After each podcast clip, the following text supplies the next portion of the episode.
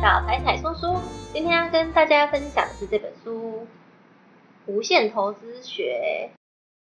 从书名来看，应该很好想象，这是一本介绍投资的书籍吧？但是他所说的“无限”是什么意思呢？每个人辛苦赚钱的目的，应该都是希望可以存到一笔金额，然后过上舒舒服服的日子。但是大家有没有想过，存到这笔钱之后，要怎么样才能守住这笔财富，甚至让它变得更多呢？如果把存钱比喻成上山，那么守住钱财就像是下山，其实跟上山一样重要。正因为如此，所以投资是一辈子的事，也就是这本书的书名《无限投资学》的由来。作者托比马蒂斯是一位美国资深税务律师，他看过很多有钱人跟穷人的税务资料，所以他可以分析国税局每年公布的资料，分享那些持续获利的人他的获利方法，然后找到其中的理财行为模式。不过，因为作者是美国人，然后美国的税务计算跟台湾不太一样，所以这本书介绍的内容用在美国股市可以百分之百适用，用在台湾股市的话，大概可以参考它的概念。作者在书中也有提到，不管是哪一个国家，哪一种投资方法，最重要的都是计算、计算再计算，只要精算，就绝对能够找到更好的投资方法。所以今天介绍的这种方式，最终还是需要大家动笔来计算哦。因为作者是税务律师，所以这本书的概念会先从非常务实的实际动笔计算开始，计算你的收入跟支出、资产跟负债，最后得出你的所得差，还有资产负债表，是一本系统化理解财富的教科书。书中也会分析比较，像是学贷是不是划算，怎么样的房产适合投资，然后哪一种退休金比较好。这边是比较美国的四零一 K 跟罗斯个人退休金账户。最后呢，再手把手教你有钱人都是怎么做他的资产配置。这次的分享，我就会着重在教大家辨识自己的财富状况，然后介绍书中的资产配置法。其他细节的话，我再整理在 IG，有兴趣的可以去看哦。不过投资不可能没有风险，书中介绍的是相对低风险，以累积资产为出发点的方式，而不是上冲下洗，期望能一夜致富的方法。不过只要遵守简单的纪律规定，然后以长期为出发点。大家都可以像书中的富人一样，打造永恒的财富。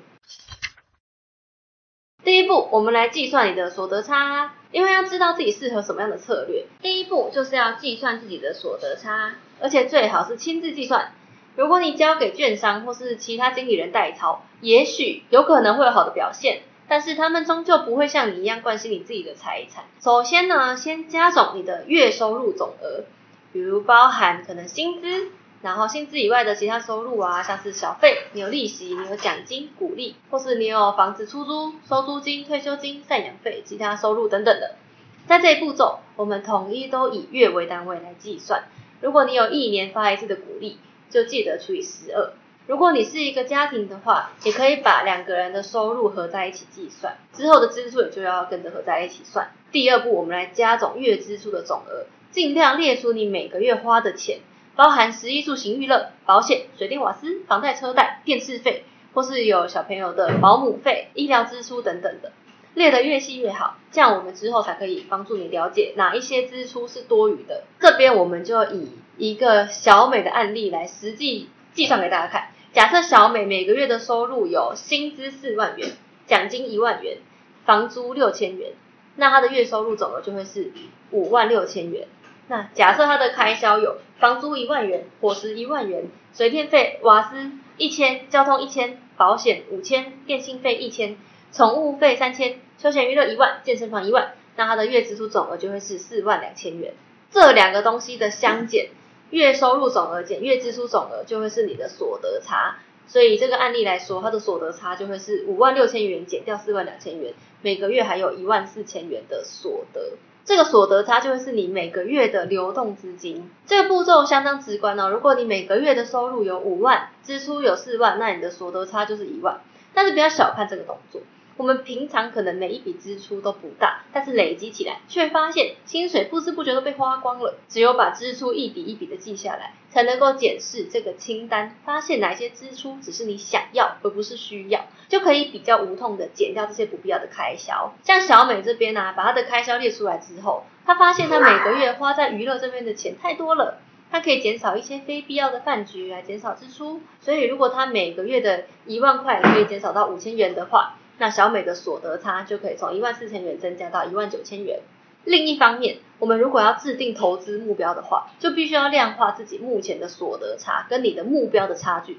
就像你如果想要减重，那就必须要计算你的基础代谢率跟你每天吃进来的热量中间的差额。那如果我们每个月的所得差是正值，那你就知道你距离你财富自由越来越近。可是如果你的所得差是负的，那你就要开始想一下你要怎么存钱了。第二步骤，我们来计算你的资产净值。刚刚我们计算的所得差是每个月流动的资金，那现在我们要来计算你的净值。也就是你此时此刻拥有的资产减掉你的负债所剩下来的净资产，在传统学校的教学算法中呢，资产可能就包含你的存款账户、你的股票、债券、退休金、应收账款，或是你可能有房子、车子等有价值的物品；负债就包含你的房贷、车贷、信贷。或是你有学贷跟没有缴完的账单等等，资产净值就会是你的总资产减掉总负债。在这里，作者对于房子、房子跟车子的资产计算方法，他提出了一些质疑。他建立的算法跟旧有的方法不同。如果我们以前呢，你拥有一间价值一百万的房子，你的房贷是五十万元，那我们计算出来的房子的净值就会是一百万减五十万，就会是五十万元的净值。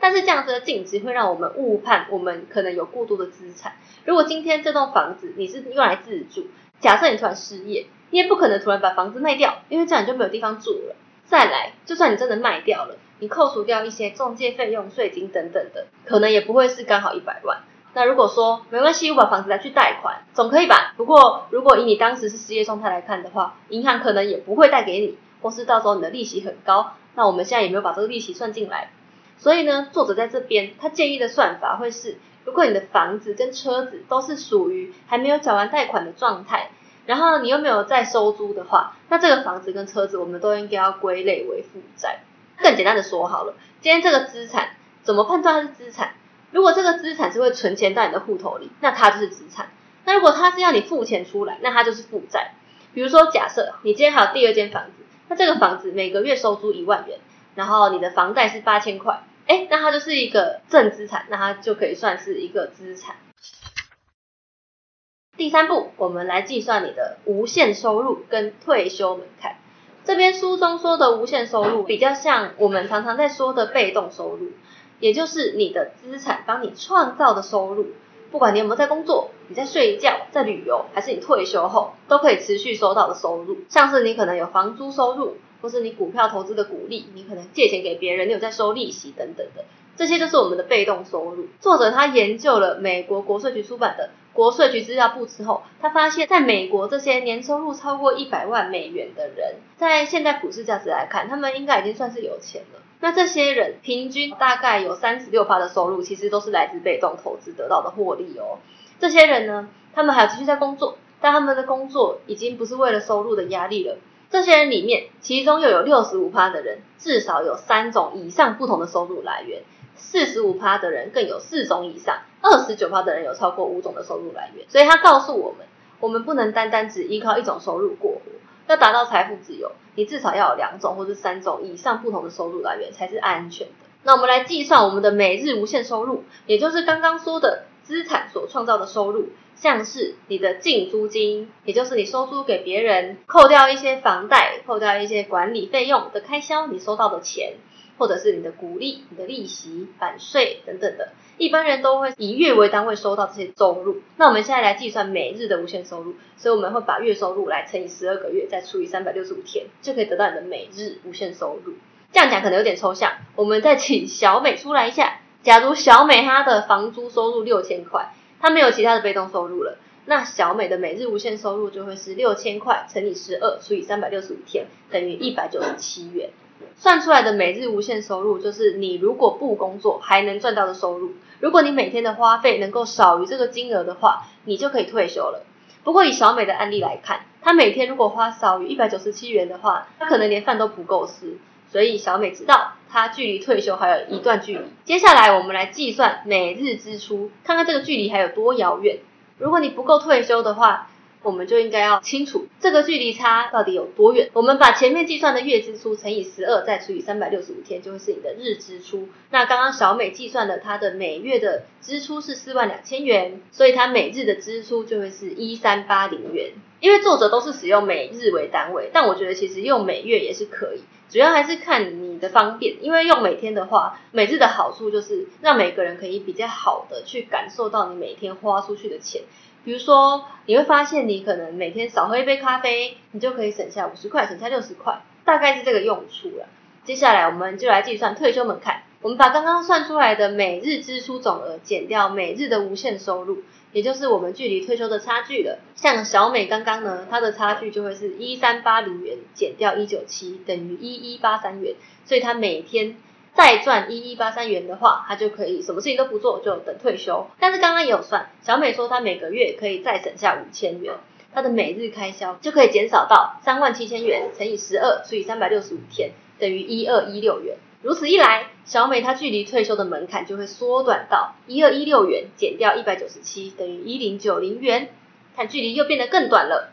到这边我们算是实际算完自己跟财富自由的距离了，但是可能会有点挫折哎。那这中间的差距要怎么弥补呢？我怎么样才可以每天多赚这个一零九零元，而且是被动收入？所以接下来就会开始说明累积无限资产的方法，还有有钱人是怎么投资的。也许一开始累积的速度会很慢，但是这只是一个数学问题。只要持之以恒的执行，加上复利的帮忙，你也会持续得到无限收入哦。前面我们计算出自己的所得跟支出，还有资产负债表之后，接下来我们要先校正我们的财务观念，来看看这几个项目之间的交互作用怎么样影响我们的财富自由的计划。大家可以看看这张表，一边是我们的所得跟支出，另外一边就是资产跟负债。我们一般人的金钱流向很单纯，通常就是用所得来支付支出，有多余的钱我们才会再拿来买资产。这个概念很好理解，也没有什么问题。不过缺点就是我们没有累积到被动收入。如果有些人平常他没有在累积资产的话，常常一个意外发生，或是你一时脑筋不清楚，它就会掉入以下的三个陷阱。第一个陷阱。平常如果没有累积资产，它意外发生时所得不够支付开销，它就会变成用负债来支付开销。这个负债可能就是信贷、车贷等等的，用负债来支付基本开销，代表你的收入不够支撑你的生活。长久以来，你的负债可能会累积越来越多，那你距离累积资产的距离就越来越遥远那第二大禁忌呢，在这边，因为作者把房子跟车子都归类为负债，所以如果你用所得来购买房子跟车子。那你就是用所得来支付负债，因为你把你每个月的辛辛苦苦赚来的钱都拿去付给银行了，其实你等于是在帮银行赚钱呐。所以在这个阶段呢，就算你其实有足够的财力来缴房贷，也建议先克制你的欲望，把你的钱先拿去买资产。当你存够了足够的资产的时候，就可以开始拿资产赚的钱来买更贵的东西。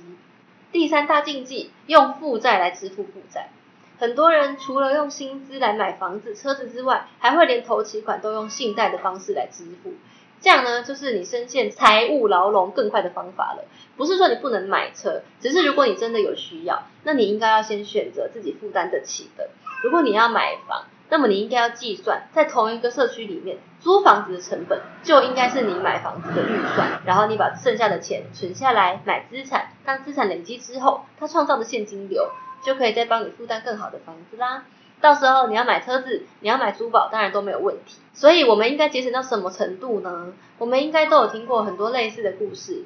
很多新创公司在草创初期拿到一笔投资人的资金，但是产品还没有稳定的销量，他们就把钱花在布置办公室，或是提供健身房啊、咖啡吧等很好的福利给他的员工。结果在投资人的资金烧光之后，公司就跟着倒闭了。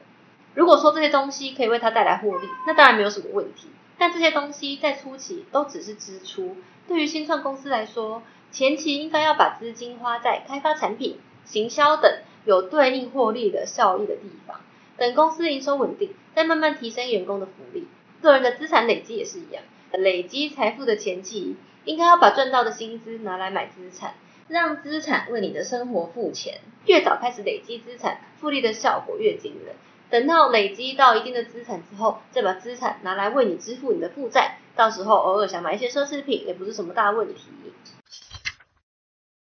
最重要的地方来了，有钱人是怎么投资的。在我们清楚了自己的资金流向之后，接下来作者跟我们分享富豪们的资产配置。书中用的资产配置模型是由合格的理财规划师所设计的耶鲁模型。他把耶鲁模型再浓缩成任何投资人随时都可以做的方法，方法也很简单。资产配置的比例如图这边，大家可以参考。那我就一个一个来说。第一个发股利的股票，配置三十趴的资产。在这一步，我们寻找长期稳定发放股利的股票，并且把它发放的股利再投入，继续累积这个股票。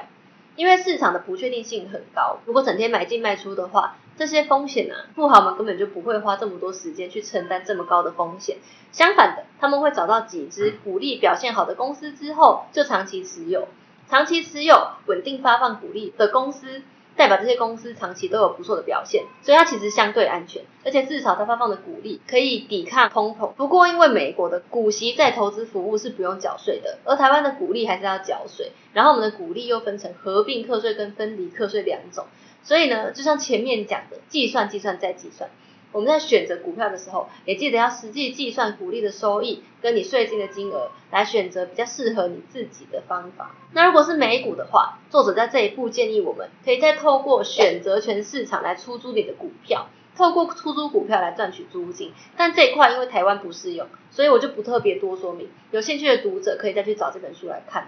那当你手上有了第一笔一百五十万元的资金的时候，我们先留下十趴。作为现金，剩下的一百三十五万，我们先通通都投进这边的高股利股票，这是我们的第一步。后续等你的钱财累积更多之后，我们再往第二步去累积。第二步就是配置于不动产 REITs，在这一步不是要你去买一大堆房子，也不是说要买就买得起，我们可以透过 REITs，全名是不动产投资信托，来投资房地产。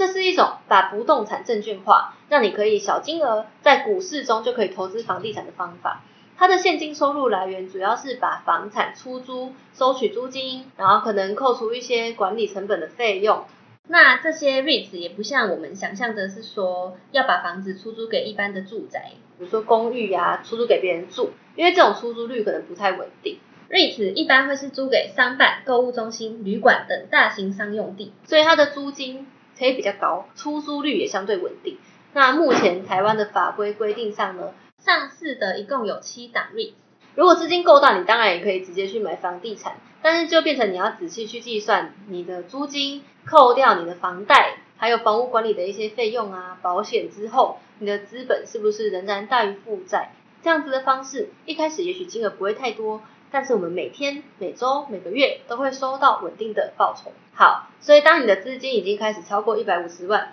开始来到三百万的时候，我们一样把第二部分的十趴保存成现金，然后一百三十五万是发配股利的个股，其他的钱就开始往不动产这边投资。最后的三十趴配置在受管理的投资组合，也就是 ETF。ETF 就是指数型基金，等于一次投资一篮子的股票，达到分散风险的效果。而且这些股票又有人帮你管理，然后它的管理费也比共同基金更低。所以等我们超过三百万之后，就可以把其他的钱投入到 ETF。市面上的 ETF 也有依照产业别或是风险类型，或者是各种选项可以选择。那证券公司在发行 ETF 的时候，都有公开说明书来说明它的投资方针啊、费用等细节，可以让投资人好好的研究，研究完再来投入哦。等我们有四百五十万之后。投资的比例看起来就会像刚刚讲的，十趴放在现金，其他我们就三十趴、三十趴、三十趴的分配在发配股利的个股，然后不动产跟 ETF 中，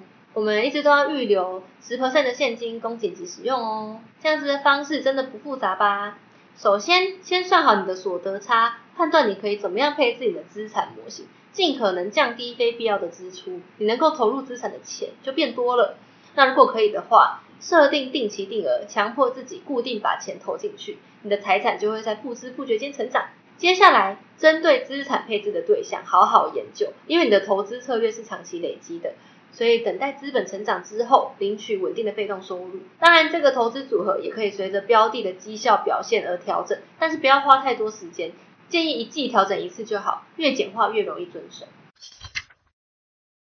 控制点。最后来分享，根据作者的观察，有些事业有成的人，他们的出身可能来自各式各样的环境条件，不管是在资源缺乏的地方、种族偏见的地方，或是他们曾经陷入经济困难，只要抱着一个心态，最后总是能够顺利找到方法，通过逆境。这个心态也决定了拥有财富的人跟没有财富的人的不同，也就是相信自己有能力控制结果的信念，我们称为内控。相信外控的人会偏向被动的回应外部的环境，相信内控的人则倾向相信人生是自己的态度跟能力行动的结果，也就是他们相信自己是财务的主导者。当你相信自己有控制权，就是相信世界上的机会很多，你也会愿意存钱，从事很多投资。那这本书所教给大家的无限投资学，在你身上才会有结果。当你把心态、信念跟行为加总在一起，就能得到你想要的结果。跟主动选股不同，主动选股赚取的是价差，而无限投资打造的是稳定的现金流，而且不受经济大波动的影响。从年轻的学生到退休族都可以简单的操作。其中有几几点还是要提醒大家，书中啊作者他比较不建议靠买低卖高来赚取价差，就算是长期持有价值型股票，他也不建议把它卖掉。一部分的原因是因为美国他们卖出股票需要缴交资本利得税，尤其是你只只持有一年以下的话，缴交的税率又更高。但是因为在台湾投资美股，我们不用缴交资本利得税，反而呢，我们领股利还需要预扣三十趴的股息税。那台股目前卖股票只要缴交零点三趴的正交税，所以也不是说赚取价差不好。如果你已经有很好的选股能力，当然也可以选择自己适合的投资方式。就像古外说的，这个世界不是非黑即白。这本书也是提供一种投资方式给大家，有点像懒人投资法。不过最后投资的绩效还是要靠大家实际操作。然后投资前一定要仔细研究你的标的，投资后呢，你也要严守自己的纪律。最后一定要计算、计算再计算，才能创造出好的结果。希望这几片可以带给大家帮助。那你们之后会试着去执行看看吗？欢迎留言告诉我哦。喜欢的话可以帮忙按赞、订阅、分享给你的好朋友。我们下次见喽，拜拜。